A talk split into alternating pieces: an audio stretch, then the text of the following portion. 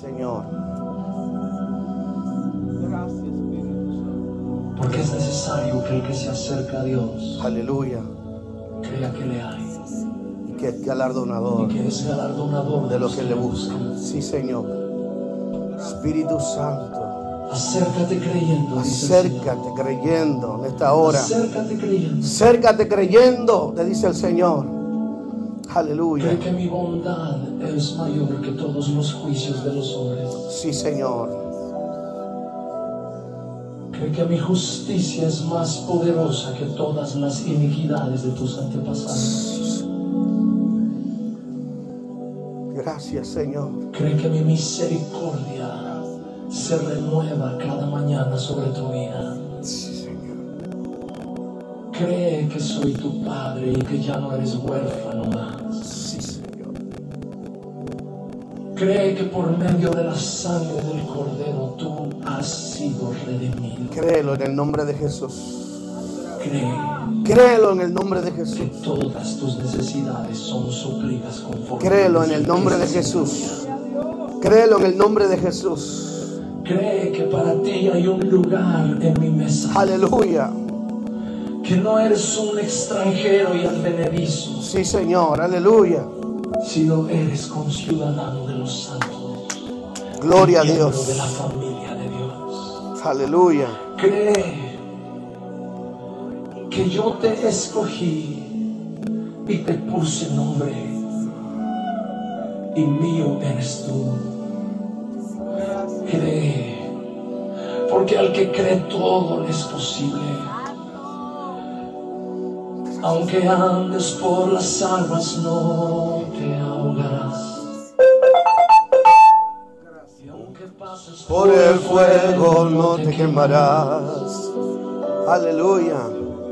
Cree, cree en mi fidelidad. Cree en mi fidelidad, Cree en mis palabras. cree en mis palabras, Santo.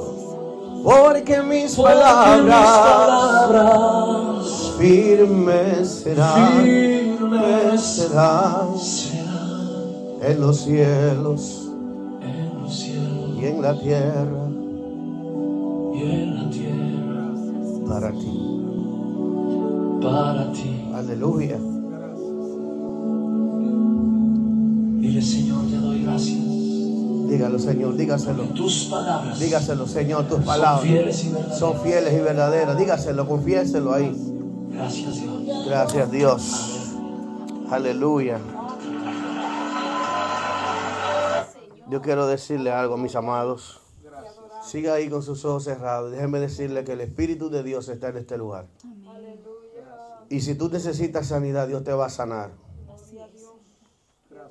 Si tú necesitas liberación en alguna área de tu vida, Dios te va a liberar porque Dios es el Dios todopoderoso. A ese Dios es que tú y yo le servimos.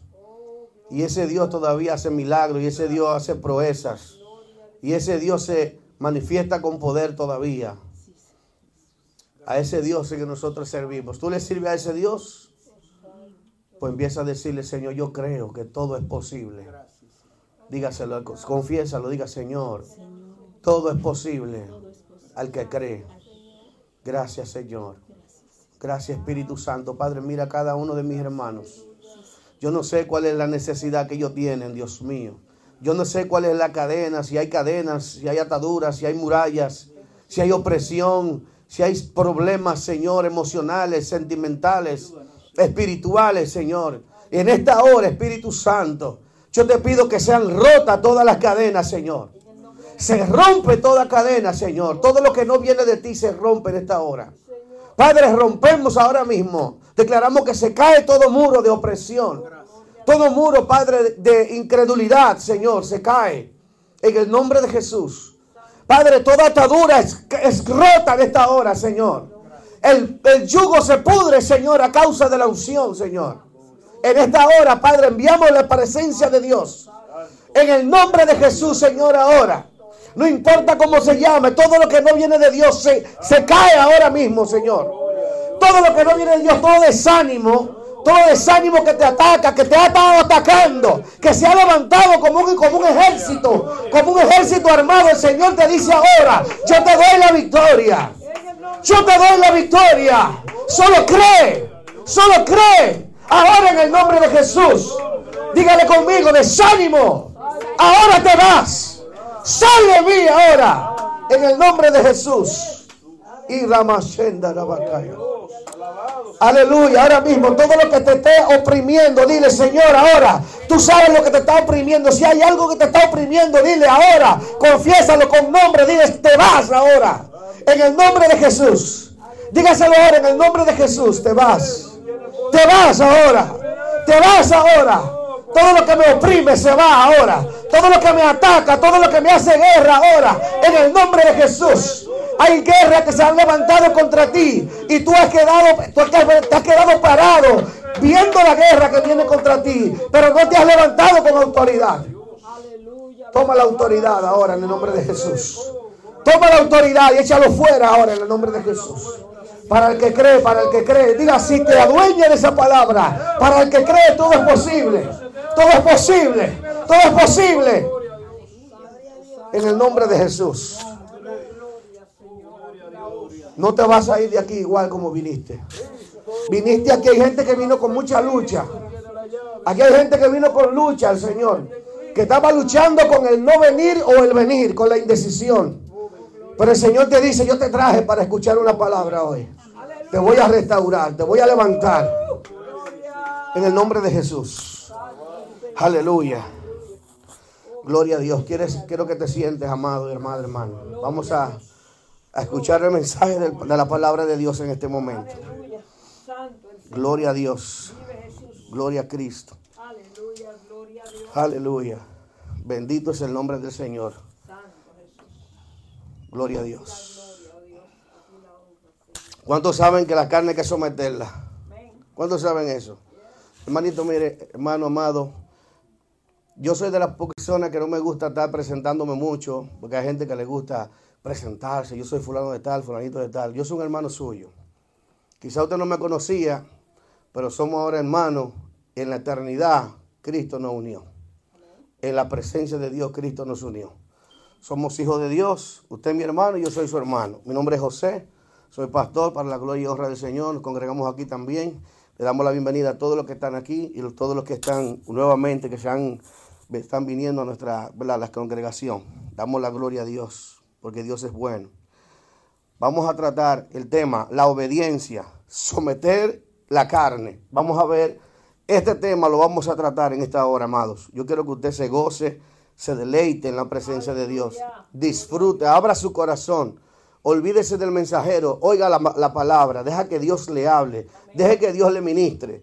No vea lo feo que yo soy, no vea lo pequeño, lo gordo que yo soy, porque Dios no mira lo que usted mira, Dios ve más allá en este viejo carrancho que hay aquí, pronto le diremos hasta la vista, baby. Porque lo que hoy usted ve, mañana no lo va a ver. Amén. Nosotros no somos lo que, lo que nosotros vemos, nosotros somos lo que somos por dentro. Amén. ¿Usted sabía eso? Así que dígale a usted a su gordura y a su feura, dígale, te queda poco. Dígale, feura, te queda poco. Gordura, te queda poco. Porque un día de esto nos vamos de aquí, vamos a volar de aquí y todo eso se va a quedar. Amén. Vamos a buscar nuestra Biblia en Éxodo capítulo 17, versículo 8 en adelante. Gloria a Dios. Úsala. Éxodo capítulo 17, desde el versículo 8 en adelante. Gloria a Cristo. Gloria al Señor. Hermano, es un privilegio estar aquí y es un privilegio ser el instrumento de Dios para llevar la palabra de Dios. Hay que ser agradecido con nuestro Dios. Éxodo 17, versículo 8 al 16. Vamos a leer nuestra lectura en este momento. Gloria a Dios. Si usted quiere se pone de pie. Para mí no hay problema, se puede sentar como usted quiera. Entonces, leemos la palabra de Dice, vino Amalek y peleó contra Israel en Refidín. Y dijo Moisés a Josué, escógenos varones y sal a pelear contra Amalek. Mañana yo estaré sobre la cumbre del collado y la vara de Dios en mi mano. E hizo Josué como le dijo Moisés, peleando contra Amalek. Y Moisés y Aarón y Ur subieron a la cumbre del collado. Oiga esto. Y sucedía que cuando alzaba Moisés su mano, ¿qué sucedía? Israel prevalecía. Diga, cuando Moisés levantaba su mano, Israel prevalecía. Mas cuando él bajaba su mano, ¿qué, qué- qué sucedía? Prevalecía Amalek.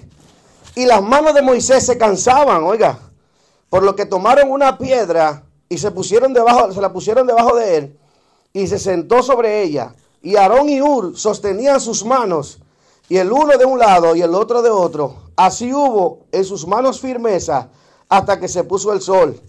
Y Josué deshizo a Amalek y a su pueblo a filo de espada. Y Jehová dijo a Moisés, escuche esto hermano, escribe esto. Mire cómo Dios le dice, escribe esto en memoria de, para memoria en un libro. Y di a Josué que raeré de, toda la, de todo la memoria de Amalek de debajo del cielo. Y Moisés edificó un altar y llamó su nombre Jehová Nisi.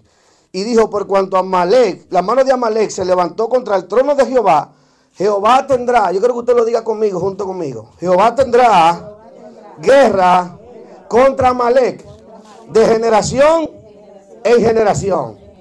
Aleluya. Siéntese ahora, amado. Señor, te damos gracias. Aleluya, Padre. Habla, ministra nuestras vidas, Señor, de una manera poderosa, Señor. Que seas tú, Señor, hablando a nuestros corazones, ministrando nuestras vidas, para tu gloria, Jesús. Amén y amén. Gloria a Dios. Amados hermanos, todos sabemos que nosotros somos una representación del pueblo de Israel. ¿Usted sabía eso? Nosotros fuimos sacados de Egipto. Diga, sacados de Egipto. ¿Cuántos fueron sacados de Egipto aquí? Egipto representa el mundo y el pecado. Hemos sido sacados de Egipto. Amén. Pero quiero que entiendan algo. Esto es muy importante. Pero había una lucha en el pueblo de Israel. Aunque fue sacado de Egipto el pueblo, era necesario que el pueblo se preparara para la lucha. Porque había que luchar, diga, había que luchar. Había que conquistar otros pueblos. Y esos pueblos, hermanos, tenían una representación en la tierra. Así como nosotros hemos sido sacados del pecado y del mundo, nosotros tenemos lucha. Y vamos a ver cuál es esa lucha que nosotros tenemos. Aquí vemos cómo el Señor nos habla en la última parte del texto, el verso 16. Y dice que Dios le dice a Josué, escribe para memoria en un libro. Diga, para memoria en un libro. Hermano, y eso todavía lo estamos viviendo hoy. La guerra de Amalek, diga, la guerra de Amalek es una guerra que la iglesia tiene que pelear. Diga, es una guerra que la iglesia tiene que pelear. Yo le voy a hacer ver quién es Amalek hoy. Amalek era un pueblo que se levantaba contra el pueblo de Israel. Era un pueblo sanguinario. Era un pueblo malo. Era un pueblo, hermano, que nosotros vamos a ver más adelante por qué Dios quería destruir este pueblo. Este pueblo, diga, este pueblo se opone a que Israel conquiste la tierra. ¿Tú sabes lo que significa? Que este pueblo se opone a que tú y yo seamos conquistadores del reino de Dios. Y todavía hay una lucha entre la iglesia y Amalek. ¿Oyó? ¿Y cuál es esa lucha? Nos vamos a dar cuenta que esta lucha es algo espiritual. Y que es necesario, hermano, que la lucha, nosotros seamos conscientes de que esta no es una lucha cualquiera, esta es una lucha muy fuerte. Dice el Señor aquí que Josué, Dios le dice a, Moisés, le dice a Josué, prepárate hombres para que salgas a pelear contra Amalek. Oiga esto. Pero mientras Josué iba peleando con Amalek, había otra lucha dentro, no solamente en el campo de batalla había una lucha, había una lucha espiritual en el monte. ¿Oyó? Y dice la Biblia que mientras Moisés se levan- levantaba las manos intercediendo, usted sabía que Moisés estaba intercediendo por el pueblo, era. Mientras Moisés intercedía por el pueblo, la Biblia dice que Amalek era derrotado. La Biblia dice que Moisés mantenía sus manos levantadas y, Josué iba derrotando a los amalecitas. Pero dice que se cansaba. Y cuando este se cansaba, bajaba los brazos. Y cuando bajaba los brazos, ¿qué sucedía? Entonces Amalek prevalecía. Diga, Amalek prevalecía. Hermano, hay una lucha de nosotros. Hermano, cuando nosotros nos cansamos de orar, el enemigo quiere que tú te canses de orar. El enemigo quiere que tú te canses de ayunar. El enemigo quiere que tú te canses de entrar a la presencia de Dios, que tú lo hagas y que te olvides. Como que diga, esto no es, no es necesario estar orando tanto, no es necesario estar clamando tanto, no es necesario leer tanto la Biblia, no es necesario ser ayuno, no es necesario levantarse de madrugada, no es necesario apartarse para buscar el rostro de Dios, pero claro que sí es necesario. Hermano, mientras Moisés levantaba los brazos, el pueblo vencía. Amén. ¿Y qué pasó? La Biblia nos dice que Aarón y Ur, que eran dos personas que estaban con Moisés, cuando ellos se dieron cuenta que esto sucedía, buscaron una estrategia y dijeron, espérate, vamos a buscar una piedra y vamos a poner a Moisés, ponérsela debajo para que el hombre se siente, para que no se canse. Y dice que se sentó Moisés y entonces el pueblo volvía y prevalecía, ¿verdad que sí? Pero era un hombre y se cansaba, ¿verdad? Entonces se dieron cuenta que cada vez que él levantaba las manos, el pueblo vencía. ¿Y qué hicieron Aarón y Ur? Le empezaron a agarrar las manos. Y tenía uno por la mano derecha y otro por la mano izquierda. Y ellos cuando se dieron cuenta que mientras ellos hacían eso, el pueblo vencía. Entonces dijeron, esta es la clave. Diga, esta es la clave. Diga, hay que permanecer con las manos levantadas ante Dios. Pero ¿dónde estaba Moisés sentado, hermano? Yo quiero que usted piense, ¿dónde estaba Moisés sentado? Diga, en la roca. ¿Cuál es la roca, hermano? Cristo. Mientras tú estés en la roca y con las manos levantadas, tus enemigos no prevalecerán contra ti. Hermano, yo no sé si usted está indiferente a lo que está escuchando hoy. Yo le dije, olvídese del predicador. Enfóquese en la palabra. La piedra es Cristo. Mientras tú y yo estemos sentados, firmes en ese lugar y con nuestras manos levantadas en la presencia de Dios, no vamos a perder nuestra batalla. En el momento, amada hermana, que tú te descuidas y que bajas los brazos, vas a perder la batalla. Amén. Y vemos, amado, que esa batalla se pelea en el monte. ¿Usted sabe qué simboliza el monte? Donde se busca la presencia de Dios. Es necesario que tú y yo nos apartemos para buscar la presencia de Dios. Hermano, es necesario que usted y yo busquemos un lugar específico donde podamos apartarnos para buscar la presencia de Dios. ¿Y por qué? Porque a veces estamos siempre, hermano, siempre con la gente. Estamos trabajando, estamos haciendo cosas, estamos afanados aquí, estamos afanados allí, estamos limpiando, estamos haciendo lo otro y no tenemos tiempo para apartarnos para Dios. Y déjame decirte que en lo natural tú crees que no está sucediendo nada. Pero Amalek te está destruyendo, hermano. Amalek te está venciendo. Y la evidencia es que en tu vida hay desánimo. La evidencia es que en tu vida hay un, un desapego a la presencia de Dios. Ya a ti no te duele cuando tú pecas. Ya a ti no te duele cuando tú no haces la voluntad de Dios. Ya tú simplemente no la haces y no sientes nada. Llega un momento que dice la Biblia que nuestro corazón se vuelve insensible a la voz de Dios. Porque nos hemos apartado de Dios tanto que no nos damos cuenta. Pero Amalé no ha vencido la batalla. Hermano. Y no es casualidad que dice la Biblia, lo que dice ahí, que tendremos lucha contra Amalé de generación en generación. ¿Oyó? Todos desde Moisés Oiga, desde los tiempos de Moisés hasta hoy estamos teniendo lucha con Amalek. ¿Y sabe qué, hermano? Dios en una ocasión le dijo a un hombre, lo puso a prueba. Este hombre se llamó el rey Saúl. Le dijo, ve contra Amalek y destruye todo lo que tiene. Mata a sus mujeres, sus hijos, sus mujeres embarazadas, los pequeños, los animales, todo destruyelo. ¿Y sabe qué pasó, hermano? Este hombre fue. Y cuando se enfrentó con Amalek, dice la Biblia que apresó el rey y tomó los mejores de los bueyes, de las vacas y de, y de todo lo que Amalek tenía. Y no lo destruyó. Sino que dijo a sí mismo, déjame guardar esto que está aquí. Y déjame hacerle un holocausto al Señor con esta ofrenda de Amalek. Aleluya. ¿Sabe eso, hermano? Que esa fue la sentencia que, que terminó con la vida de Saúl. Ese mismo día Dios desechó a Saúl de su presencia. Le dijo, tú no eres, tú no puedes estar en mi presencia. ¿Sabes por qué? Porque eres desobediente.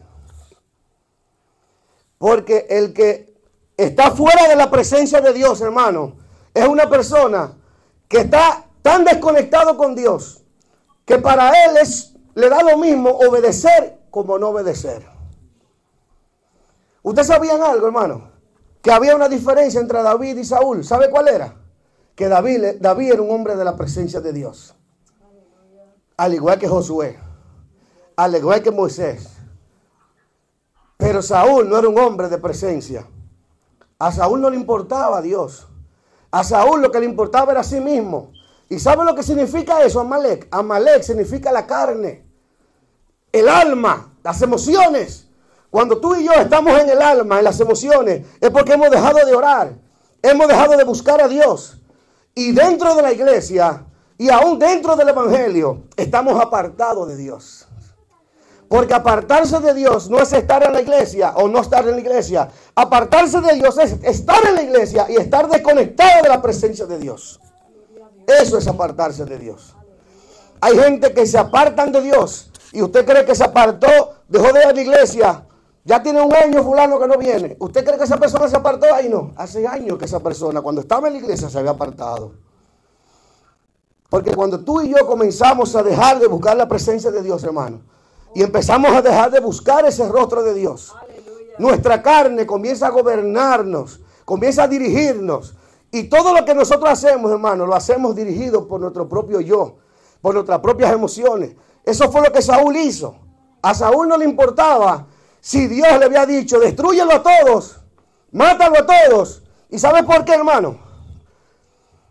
Hay cosas en nuestras vidas internas que tienen que morir, hermano.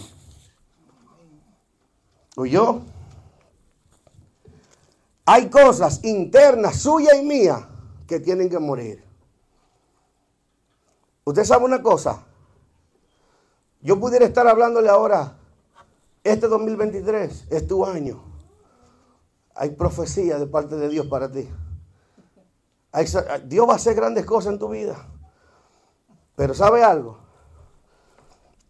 Cuando usted y yo vamos a la presencia de Dios, el hermano Tony, la pastora, y todo lo que buscamos la presencia de Dios, yo no, lo, no quiero mencionarlo a ninguno porque no conozco la vida de nadie. Gracias a Dios por eso. Pero los que buscamos la presencia de Dios, hay un momento que vamos a la presencia de Dios. Y déjame decirte que lo que oímos no es lo que queremos oír. ¿Usted sabía? Muchas veces vamos a la presencia de Dios y lo que Dios nos dice no nos agrada. Cuando vamos con sinceridad, hermano, a la presencia de Dios, lo que Dios nos dice no es lo que yo no es siempre lo que yo quiero oír. Es lo que Dios quiere que tú hagas porque él sabe lo que tú necesitas hacer. A veces nosotros creemos que estamos bien con Dios y estamos alejados de Dios hace tiempo. Usted sabe que cuando Saúl fue y hizo eso, que no obedeció a Dios, cuando Samuel llegó, él se presentó ante Samuel como que él había cumplido con, todo lo que Dios le dijo. Dime, Samuel, aquí estoy. Hice todo lo que Dios me mandó. ¿Usted sabe lo que es, hermano? Que ese hombre se presenta, pastor, donde, el profeta y le dice, hice todo lo que Dios me dijo. ¡Qué bárbaro, hermano! ¿Eh? Se le olvidó que ese hombre vivía en la presencia de Dios. ¿Y sabe cuál fue la respuesta? Le dijo, se complace Dios de los sacrificios más que de la obediencia. No importa lo que tú sacrifiques, lo que tú hagas para hacer para Dios. Si no lo haces con obediencia y con, un corazón dispuesto para Dios, a Dios no le agrada lo que tú le des. A Dios lo que le agrada es un corazón contrito y humillado. Eso es lo que Dios no va a despreciar. No importa lo poco que tú hagas o lo que tú le des para Dios, pero si tú lo haces con un corazón de verdad, eso es lo que Dios quiere. Amén. Bendito Dios. Vamos a buscar nuestras Biblias. Bendito Dios. En 1 Samuel 15.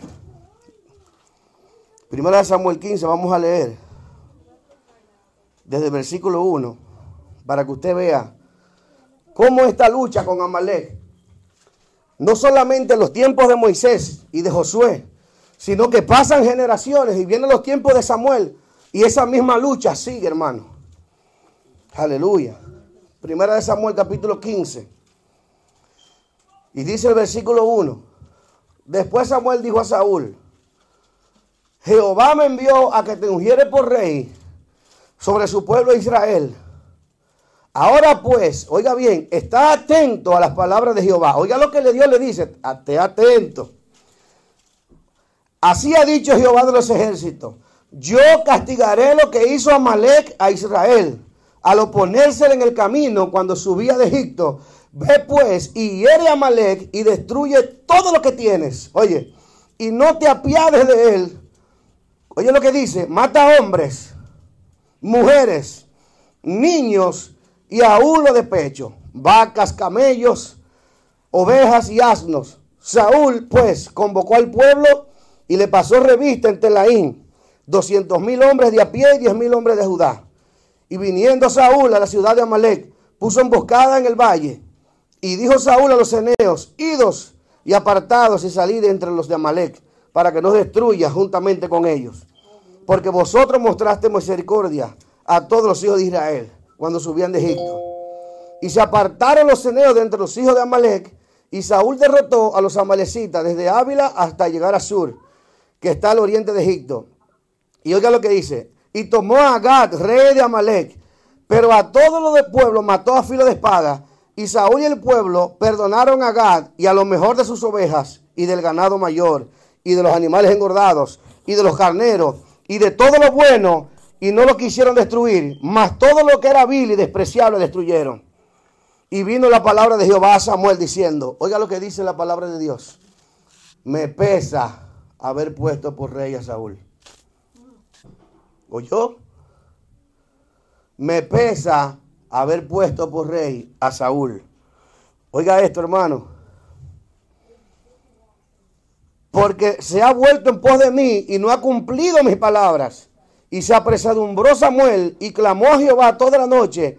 Madrugó luego Samuel para ir a encontrar a Saúl en la mañana. Y fue dado aviso a Samuel diciendo, Saúl ha venido a Carmel. Y aquí se levantó un monumento y dio una vuelta. Y pasó delante y descendió a Gilgal. Dice, vino pues Samuel a Saúl y le dijo este, bendito seas tú de Jehová. Oiga lo que dice, yo he cumplido la palabra de Jehová. ¿Oyó? Mira lo que dice este hombre, yo he cumplido la palabra de Jehová. Bendito sea el Señor. Bendito sea el Señor. Samuel entonces dijo, ¿qué pues valido de oveja y bramido de vacas es este que yo oigo con mis oídos?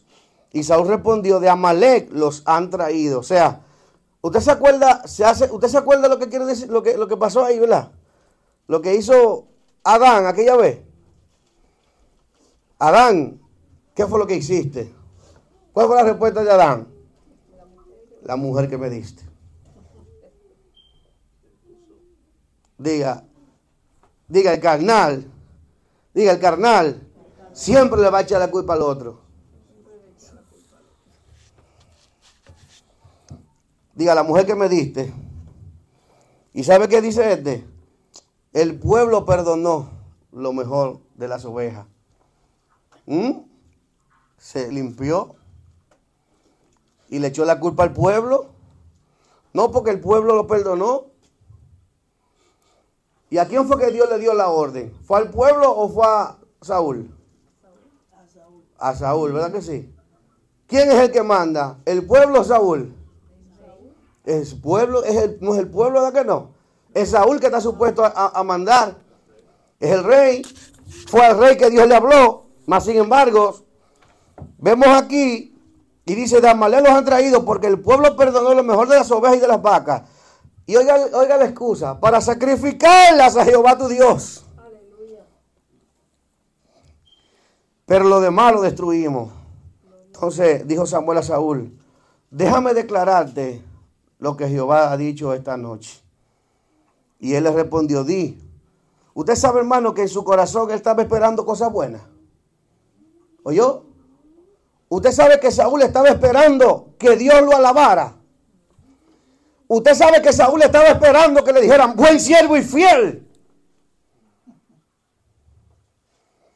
Qué fiel eres tú. Y oye lo que dice aquí, hermano. Déjame declararte lo que Jehová me dijo esta noche. Y él le dice, di, aunque eras pequeño a tus propios ojos y no has sido, y no has sido hecho jefe de las tribus de Israel, y Jehová te ha ungido por rey sobre Israel, y Jehová te envió en misión y dijo, ve, destruye a los pecadores de Amalek y hazle guerra hasta que lo acabes. ¿Por qué pues no has oído la voz de Jehová? Sino que vuelto al botín has hecho lo malo delante de Jehová. Y Saúl respondió a Samuel, antes bien, he obedecido la voz de Jehová. ¿Oyó, hermano? Usted está viendo lo que le está diciendo este hombre a Dios. Y fui a la misión que Jehová me envió y he traído a Agag, rey de Amalek, y he destruido a las majalecitas. Pero el pueblo tomó el botín de las ovejas y vacas, de las primicias del anatema. ¿Usted sabe lo que significa el anatema, hermano? Una maldición. Hermano, usted sabe una cosa. Yo le voy a decir esto. A veces nosotros, dentro de nosotros, tenemos cosas que Dios ha pedido que tú y yo se la entreguemos. Hay cosas que Dios nos la ha pedido, entrégame esto, entrégame estas cosas, entrégame aquello. Usted y yo sabemos cuáles son esas cosas, porque es un trato personal de Dios con cada uno de nosotros. ¿Usted sabía? A veces usted y yo somos personas que quizás sin darnos cuenta, no nos damos cuenta, pero lo estamos llevando la vida a ti mundati. Y somos creyentes. Y cuando tú vas a la presencia de Dios, Dios te dice, manito, entrégame eso, que tú, eso no es de Dios. Y sabe algo, Dios, cuando tú vas a la presencia de Dios, el Señor quiere santificarte. ¿Sabes que cuando vamos a la presencia de Dios, lo primero que Dios hace es santificarnos? ¿Usted sabe lo que significa la palabra santificarnos? Dios nos va a mostrar, lo va a separar de nosotros lo precioso de lo vil. Amén.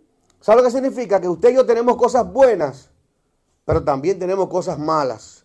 Y de entre esas cosas malas, Dios te va a decir, fulanito de tal, hay cosas que están dentro de ti que yo necesito que tú las saques de ti. Porque yo quiero hacer una obra contigo. Usted sabe que la Biblia dice que sin santidad nadie verá al Señor.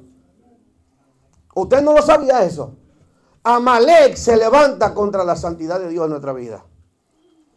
Ese Amalek se puede, se puede representar de muchas maneras.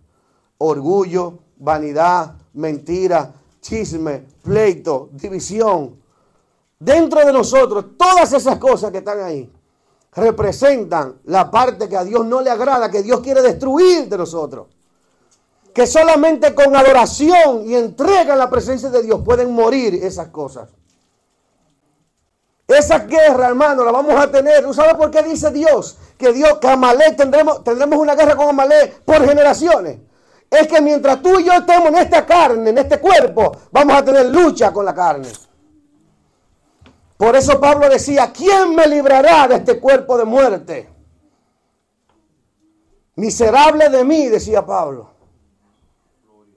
Porque mientras estemos respirando, hermano, tenemos una lucha con el desánimo y con todas las cosas de la carne, las obras de la carne. Váyase a Gálatas para que usted vea las obras de la carne. Chisme, pleito, enemistad, contienda, todas esas obras de la carne están en nosotros, hermano. ¿Y qué dice la Biblia? Hacer pues morir los deseos de la carne en nosotros. Amén. Amalek representa los deseos de la carne, hermano. Amalek representa la parte humana que no se conecta con Dios. La Biblia dice que el hombre natural no se puede conectar con Dios porque no puede, hermano. Porque Dios es espíritu y Dios no se puede conectar con la carne. El mismo Dios dijo, ciertamente el hombre es carne. No contenderá mi espíritu para siempre con el hombre. Amén. Hermano, en la presencia de Dios es donde nosotros vamos. Y es ahí donde Dios va alumbrando con medio de su Santo Espíritu y nos va mostrando cosas que están en nuestro ser que debemos de cambiar, hermano. Aleluya. A veces quizás tenemos una manera, quizás nos tratan bien, pero nosotros siempre estamos de arrogantes, que, que nos creemos mejores que todo el mundo, que nos creemos que yo soy la última Coca-Cola del desierto. Y la Biblia dice que Dios al altivo lo mira de lejos y al humilde lo acerca. Amén. Lo más feo, hermano, es un cristiano arrogante, orgulloso. ¿Sabe por qué? Porque Cristo decía, aprended de mí que soy manso y humilde de corazón. Y es verdad que en nosotros hay ciertas cosas como esa, hermano, sí. Y hay cosas que Dios dice, tienes que destruirlas. Y a veces hay cosas que son tuyas que tú dices, Señor, por eso, eso, eso es parte de mí, es difícil yo tener que de destruir estas cosas. Esas son las cosas que Dios le dice, mátala, destruyala. No la deje viva. Señor, pero que estas son cosas como mías. Dios no- Señor te dice, destruya, entrégamela. ¿Eh? ¿Me entiendes? Ay, Señor, porque yo soy así. Tú sabes que hay gente que ha dicho eso, de que no, porque que yo soy así. ¿Te has dado cuenta de eso? Y venimos del mundo y todavía somos cristianos y decimos esa excusa de que, así como Amalek que decía de como, como, como Saúl, que cogió una excusa de que, no, no, porque fue el pueblo que lo perdonó. La excusa de nosotros es que yo soy así. Es que soy de familia. ¿Eh? Usted sabe que usted y yo tenemos que despegarnos de cosas que son de familia que a Dios no le agradan. Hay actitudes de familia, hermano, que tenemos que quitar. Y Señor dice, hacer morir pueblo terrenal en vosotros. ¿Mm? ¿Cuáles son esas cosas? Bueno, las suyas y las mías son diferentes. Pero si vamos al monte donde estaba Josué allá, donde estaba Moisés, con Aarón y Ur, ¿sabe qué va a pasar? Dios va a alumbrar los ojos de nuestro entendimiento y nos va a mostrar cuáles son esas cosas que tenemos que matar en nuestra vida. La Biblia dice, hacer morir pues lo terrenal en nosotros. Hermano, hay cosas en nuestra vida que tienen que morir. ¿Sabe por qué Jesús le dijo a Nicodemo, tiene que nacer de nuevo? Porque Nicodemo tenía cosas que no eran agradables a Dios y él tenía que matarlas para poder vivir una nueva vida. El hombre viejo, hermano, no puede entrar al reino de Dios. Si usted se va al libro de Gálatas, capítulo 5, usted se va a ver toda esa lista, como son como 17 cosas que habla de las obras de la carne. ¿Eh? Y usted cree que usted es tan santo, o yo soy tan santo, que no hay ninguna de esas que se me pegue a mí. ¿Eh? ¿Usted cree que no hay nada de eso que, que vaya conmigo, que me toque a mí? ¿Eh? ¿Somos orgullosos muchas veces? Sí, somos orgullosos. Somos tan orgullosos como Saúl, que Dios le dice, pero tú desobedeciste. Y él le dice, yo, yo desobedecí, pero yo cumplí la palabra. Pero tú debiste alabarme, porque yo estoy cumpliendo con todo lo que Dios me dijo. ¿Sabe qué tuvo que hacer Samuel, hermano? Lo que Saúl no hizo. Agarró a Agá y lo degolló delante de todo el mundo. ¿Sabe por qué? Hay cosas, hermano, en nuestra vida que usted y yo tenemos que degollarla. Y sabe que nos van a doler. ¿Sabe qué significa eso? Hay gente que tú vas a tener que despegarte de ella porque te son tropiezos para ser salvo. Yo. Hay situaciones, incluso a veces hay trabajo, a veces hay cosas que tú tienes que apartarte de ellas, porque si no te vas a perder con ellas. Yo no sé si para ti la salvación es importante. Yo no sé en qué lugar de tu vida está la salvación. Pero yo quiero decirte algo. La Biblia dice que no hay nada, hermano. El, justo juicio de Dios es ineludible. No hay un hombre en esta tierra que vaya a escapar del justo juicio de Dios. ¿Y sabe cuál es la justicia de Dios? Que nosotros la malinterpretamos muchas veces. Creemos que la justicia de Dios es que porque somos hijos de Dios, Dios me va a aceptar todo lo que yo haya, lo que yo haga, y no va a haber condenación para mí. Hay gente que lee un capítulo de la Biblia, un versículo por mitad, y no lo leen completo. Romano 8.1, escuché a un pastor, un maestro tremendo que dice, no porque los hijos de Dios no van a ser juzgados. ¿Cómo que no? ¿Y qué fue lo que Pablo dijo? Hermano, ¿cómo escaparemos si descuidamos una salvación tan grande? Romano 8.1 dice, ahora pues, ninguna condenación hay para los que están en Cristo Jesús. Sígalo diciendo, varón, termínelo, termínelo. Para los que no anden conforme a Malek, conforme a la carne, sino conforme al Espíritu. Por eso es necesario matar a Malek, hermano. Porque hay cosas de la carne que están en ti en mí, que no importa que seamos cristianos, no importa el título que tengamos, si eso habita en mí, si eso está en mí, yo no voy a ser salvo. Aleluya. Es lo que no anda conforme a la carne. Santo el Señor. Aleluya. Gloria. ¿Eh? Y el mismo Señor nos dice claramente, el mismo Jesús nos da una enseñanza y dice, si tu ojo derecho te da ocasión de caer, ¿qué dice? Sácatelo. ¿Usted cree que es fácil? ¿Usted cree que es fácil lo que Jesús está diseñando ahí? Lo que quiere decir que hay cosas que son tan tuyas, un ojo y un ojo, que tú vas a tener que tener la capacidad de decirle, decirte a ti mismo, me la voy a sacar, me voy a sacar el ojo. Si en tu corazón tú entiendes que la salvación es lo más importante, tú te vas a sacar el ojo. ¿Sabes por qué? Porque la Biblia dice, ¿qué fue la respuesta que sigue diciendo? Te sacas el ojo, porque si no es mejor entrar al, al cielo sin un ojo que tu cuerpo entero, enterito, nítido, al infierno. Entonces hay cosas en nuestra vida, hermano, que nosotros tenemos que tomar decisiones radicales, eso es lo que significa. Cuando Jesús habla de que si tu pie derecho te da ocasión de caer, córtatelo. Lo que está diciendo son, hay cosas que son radicales en Dios. Hay personas, hermano, en nuestra vida, en el trayecto mío, en el camino del Señor. Yo tuve que apartarme de amigos que no eran la voluntad de Dios para que yo pudiera tener una comunión con Dios como Dios deseaba. ¿Usted sabía eso?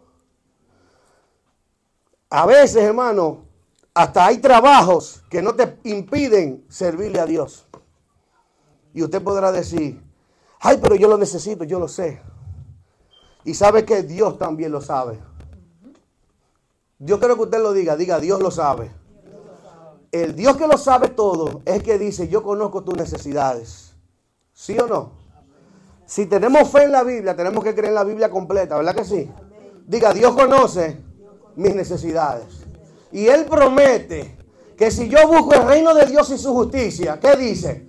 Dígalo a coro, todas. Diga todas las cosas. Diga todas las cosas me serán añadidas. Si yo busco el reino de Dios. Amén. Entonces, si nosotros tenemos como prioridad el reino de Dios en nuestra vida, Dios se va a encargar de suplir todo lo que os falte. Por eso Pablo decía, mi Dios pues suplirá algunas cosas, la que usted cree nada más, la que le falta nada más a usted, todas las cosas la va a suplir. Y no conforme a tus necesidades. La Biblia no dice eso. La Biblia dice conforme a sus riquezas. Oiga otra vez, hermano, conforme a que, que Dios suple. A sus riquezas en gloria. ¿Sabe por qué dice? Porque dice también, el mismo Dios dice, que Dios da más de lo que nosotros pedimos o entendemos. Amén. ¿Sabe una cosa, hermano? Es que tenemos que probar que verdaderamente Dios es real. Si tú no tienes fe, tú nunca vas a conocer a Dios. Dios, hermano, tú no lo vas a ver como tú miras eso, ves, no lo vas a ver, no lo vas a tocar. No dependemos, hermano, de lo que nosotros vemos. La cosa dice, la, la Biblia dice claro, no es por vista, es por fe. Si nosotros estamos buscando a Dios, hermano, y queremos tocarlo, ay Señor, yo no te siento, ay Señor, yo no siento un fuego, ay Señor, yo no me estoy engrifando, los pelos no se me paran, yo no sé, yo creo que tú no estás aquí. Hay que creer. Aleluya. Usted sabe una cosa, hay mucha gente que dice todos los días, Dios me dijo, Dios me habló, Dios me dijo, Dios me habló. Y a veces, hermano, estos hombres como de Dios, como Abraham, la Biblia dice que Dios le habló y duró como 13 años por volverle a hablar a Abraham. Hermano, como 13 años duró otra vez por volverle a hablar a Abraham. Mas sin embargo, hoy en día hay gente que todos los días Dios le habla. Todos los días Dios le habla. Pero ese Dios le habla, ellos están, ellos están diciendo que Dios le está hablando a ellos, a su mente, a su corazón, a su cosa. No. Usted quiere saber, Dios habla todos los días, es verdad. Pero por medio de su Biblia, de su palabra. El problema es que nosotros estamos tan acostumbrados. No leemos la Biblia, pero sí queremos que alguien nos diga, así te dice el Señor. Y por eso que hay gente que anda brincando de iglesia en iglesia para va en esas iglesias donde tú ves esas emociones, gente que dicen que soy profeta, yo soy hombre de Dios, tú quieres ver que desato una palabra, yo voy a soltar una palabra que yo qué, y ahora creen esto, trae esto, 500 dólares para que tú veas cómo voy a desatar la gloria de Dios sobre ti. ¿Eh? Lo único que tú necesitamos es creer en la palabra. No necesitamos, hermano, que nosotros, no necesitamos pasarnos eh, haciendo cosas. Tenemos que creer en lo que Dios dice. Es pues la fe, la certeza de lo que se espera y la convicción de lo que no se ve. El mismo Jesús dijo una palabra, Dios es espíritu. Y los que le adoran en espíritu y en verdad, es necesario que le adoren. Hermano, Dios se va a manifestar en aquellos que le buscan con fe. Si usted cree y busca a Dios, ¿sabe una cosa? Usted lo va a encontrar. Si usted busca a Dios de corazón, usted lo va a encontrar. Pero si usted siente que Dios tiene que hablarle con voz de trompeta, que Dios tiene que venir con una gente a hablarle todos los días, déjeme decirle que usted está equivocado. Vaya a la Biblia, vaya a la presencia de Dios y yo sé que Dios le va a hablar cada día. El problema que nosotros, ¿sabe cuál es el problema? La obediencia.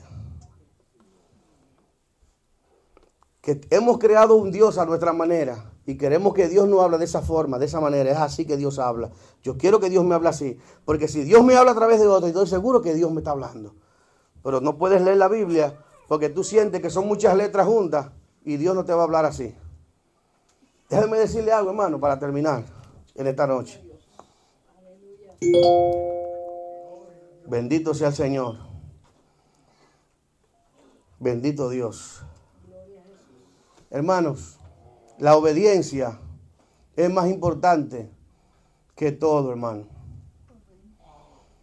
La lección de esto, donde Dios le habla a Saúl, le dice, la obediencia es mayor que los sacrificios.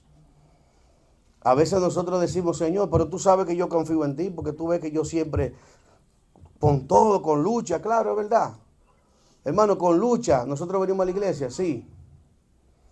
Tenemos pruebas, sí. Pero Dios ha prometido que estará contigo todos los días hasta el fin del mundo. Ahora bien, hermano, si nosotros no decidimos nuestra vida empezar a buscar a Dios en, en la presencia de Dios, si nosotros no decidimos, señores, apartarnos para Dios en su presencia, no vamos a experimentar la presencia de Dios en nuestra vida, ni la gloria de Dios. Vamos a vivir un evangelio en la carne, vamos a vivir un evangelio con estrés, cansados, desanimados. Venimos a la iglesia cuando me parece y por cualquier cosa dejamos de orar y dejamos de buscar la presencia de Dios. Amén. Así que yo quiero que tú y yo cerremos nuestros ojos en esta hora, hermano. Cerremos nuestros ojos, aleluya. Gloria a Dios. Y adoramos, Señor. Bendito Dios. Dígale al Señor ahora, porque Dios quiere que tú entiendas y que entendamos todos. Hay cosas que Dios va a mostrar en nuestras vidas. Ese Amalek Dios nos lo va a mostrar. Dios va a mostrar cuál es el Amalek que tú tienes y que yo tengo. Y esa es una lucha que tú vas a tener que luchar, que tú vas a tener que pelear en la presencia de Dios. Y vas a tener que sacrificar para matar ese Amalek que tú tienes ahí. Amén. Así que vamos a cerrar nuestros ojos. Padre Santo, te damos gracias en esta hora. Gracias Señor, porque tú eres bueno, Señor. Te damos gloria y te damos alabanza a ti, Señor. Padre, gracias porque tú eres un Dios maravilloso, Señor. Señor, te pedimos, Señor, por nuestra comunión contigo, Espíritu Santo. Mira, Señor, aquellas cosas que se oponen a que tengamos comunión, Señor. Padre, a veces tenemos demasiado tiempo en la televisión. A veces duramos mucho tiempo, Señor, en los videos, en los teléfonos. Padre, mire esa, eso que se opone a que busquemos la presencia de Dios, Señor. Señor, mira a veces, Señor, la carga, sacrificamos más para el trabajo, damos más tiempo para trabajar, damos más tiempo para las cosas terrenales que para la cosa eterna, Señor. Espíritu Santo, muéstranos, Señor, cuáles son nuestras debilidades. Cuáles son las cosas que tenemos que morir. ¿Cuáles son esas cosas de la carne que están en nosotros, Padre, que se han adueñado de nuestra, de nuestra relación con Dios? Que nos han apartado de tu comunión, Señor. Que nos han separado, Señor, y que, y que nos hacen bajar las manos para que Amalek nos destruya y nos venza, Señor. Espíritu Santo, nos presentamos ante ti, Señor. Y te pido, Dios mío, que ponga en nosotros un espíritu de intercesión, Señor un espíritu de adoración, Señor. De buscar tu presencia, Señor. De apartarnos, Señor. De buscar un momento en la madrugada, temprano o en la noche, tarde. Y tener comunión contigo, sacar un espacio para ti, sacrificar la televisión, sacrificar los, amigos, sacrificar el tiempo de ocio, sacrificar aquellas cosas, Señor, que nos impiden crecer en tu presencia, Señor. Ese Amalek que representa la televisión, los videos, el tiempo de, de, ocio también. Espíritu Santo, si hay algo, Señor, que nos, nos está matando a nosotros, Señor, que nos está destruyendo, que nos está venciendo, que son cosas de la carne, Señor. Espíritu Santo, queremos ser sanados, Señor, en esta hora. Y reconocemos, Señor, que dentro de nosotros hay desobediencia, Señor. Reconocemos, Señor, que hay cosas de esas que tenemos que renunciar hoy que tenemos que renunciar hoy, Señor. Yo no sé cuáles son esas cosas. Pero hay cosas, Señor, que nos quitan el tiempo de Dios, de la comunión con Dios. Hermano, ve pensando en eso. Ve pensando y dile, Señor, muéstrame. Como decía David, muéstrame. Ilumina mi corazón si hay algo, Señor, que no te agrada, Señor. Hay tiempo, Señor, que yo no te lo estoy dando a ti, que no tengo tiempo para orar. No tengo tiempo para hacer, para leer la Biblia. No tengo tiempo para sacrificarlo para ti, Señor. Muéstrame cuáles son esas cosas, Señor, que yo tengo que apartar, que tengo que quitar de mí para buscar tu presencia, Señor. Yo no sé, hermano, en qué tú estás invirtiendo demasiado tiempo. Yo no sé en qué tú estás compartiendo. Si estás viendo mucho, muchas cosas en la televisión o muchas cosas en el celular que te están apartando más de la presencia de Dios. Hay que sacrificar cosas que nos agradan. Si estamos separando demasiado tiempo para el trabajo, o para los amigos o para compartir con otros y no compartir con Dios. Tenemos que pensar, amados, en, este, en, esto, en estas cosas. ¿Cuáles son esas cosas que tenemos que a poner a un lado para buscar más al Señor? Porque las cosas que se ven, que son temporales, nos pueden apartar de la vida eterna, hermano. Mas lo que no se ve es lo que permanece para siempre. Y en la presencia de Dios, hermano, es hermoso estar en la presencia de Dios. Es precioso el tiempo de Dios en su presencia. Aprenda a disfrutar del tiempo de Dios en su presencia. Aprenda a, dedicarle tiempo a Dios en oración. Apartarse de su esposa, de su esposo. tomarse unos minutos, unas horas y decirle, Señor, quiero estar solo contigo, quiero estar sola contigo. Si tengo que irme solo a un parque a sentarme a orar, voy a hacerlo, pero tenemos que buscar un momento, un lugar para apartarnos para Dios. Hermano, no vamos a permanecer si no lo hacemos. Si no ponemos en nuestra vida ese carácter, esa forma de decir, no, yo voy a exponer, yo voy a crecer, yo me voy a, esforzar por el Señor. No tenemos que depender de otros, hermanos, para servirle a Dios. Usted tiene que esforzarse también. Esfuérzate y sea valiente. Dios le dijo a Josué, esfuérzate y sea valiente. Se lo dijo cuatro veces porque Josué, la primera que Dios se lo dijo, se lo dijo a Moisés, a través de Moisés, le dijo Moisés, esfuerzo, Josué le dijo, Moisés le dijo a Josué, esfuérzate y sé muy valiente. Primero se lo dijo Moisés y después Dios se lo dijo tres veces más. ¿Y sabe por qué, hermano? Así usted y yo tenemos que esforzarnos y ser muy valientes para, hacer, para tomar esa decisión. hay que ser muy valiente. Aleluya. Abra sus ojos, hermano, y quiero darle, quiero decirle 30 segundos algo. Hermano, mire, yo no sé, yo no conozco su vida, no, no sé cuál es su relación con Dios, no sé en realidad cuál es su relación con Dios. Pero hay cosas que del tiempo de Dios que usted y yo no le estamos dando el tiempo a Dios en la presencia de Dios. No sé si es la televisión, si es muchas horas en el celular, si es muchas horas de trabajo, pero hay cosas que usted y yo no nos estamos dando cuenta, como tampoco Saúl se estaba dando cuenta. Nos están quitando el tiempo de Dios. Nos están robando el tiempo de Dios y usted sin darnos cuenta nos estamos muriendo nos estamos apartando porque mientras estamos más en la carne, nos volvemos más insensibles a Dios.